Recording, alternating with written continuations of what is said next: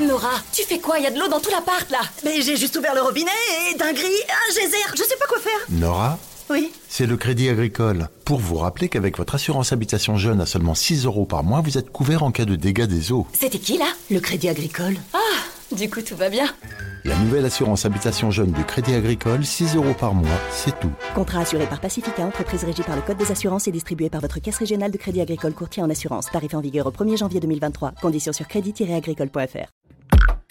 Genside présente. Si je vous dis syndrome du mal irritable, bah, vous pensez que je l'ai inventé.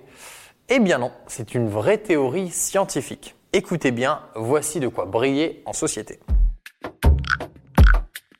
Comme son nom l'indique, le syndrome du mal irritable concerne les hommes. C'est un état où l'on constate l'irritabilité, la colère, le stress, l'anxiété, des sautes d'humeur et même une tendance dépressive. Avec le SMI, les sentiments et émotions sont exacerbés. On devient limite hypersensible. Si vous n'en avez jamais entendu parler, c'est parce qu'il y a un petit clash entre les scientifiques. Certains pensent que le SMI est un vrai syndrome et les autres sont pas vraiment d'accord. Donc, il n'est pas officiellement reconnu. T'as compris, c'est compliqué de connaître toutes ces implications chez les hommes. Mais on a quand même quelques petites infos pour toi. Le syndrome du mal irritable a été théorisé par Jet Diamond. C'est à lui que l'on doit la majorité des observations sur la question. D'après ses recherches, le SMI toucherait les hommes entre 40 et 50 ans et il serait provoqué par une baisse significative du taux de testostérone. Ce syndrome est d'autant plus complexe qu'il touche au physique mais aussi au psychique. En effet, il correspond aussi à la période où l'on peut traverser une crise existentielle. C'est le moment où on fait un peu le bilan, où on se remet tout en question. L'identité masculine peut donc être remise en question sur les plans.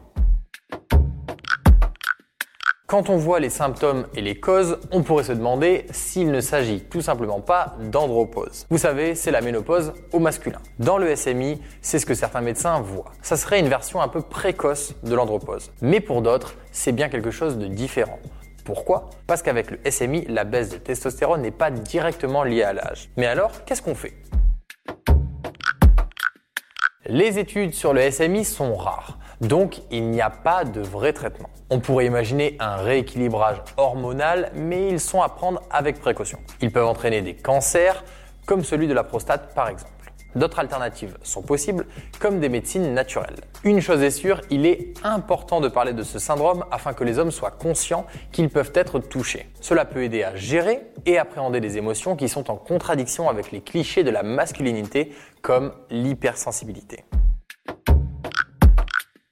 Le syndrome du mal irritable est un concept scientifique qui fait débat. Il crée un état émotionnel fragile chez les hommes. Il est provoqué par la baisse de testostérone, mais aussi par la psychologie et l'effet de la crise du milieu de vie. Il n'existe pas de réel traitement tant les informations sont sommaires sur le SMI. Il va donc falloir patienter un bout de temps pour en savoir un peu plus sur le sujet. Mais en attendant, vous avez les bases.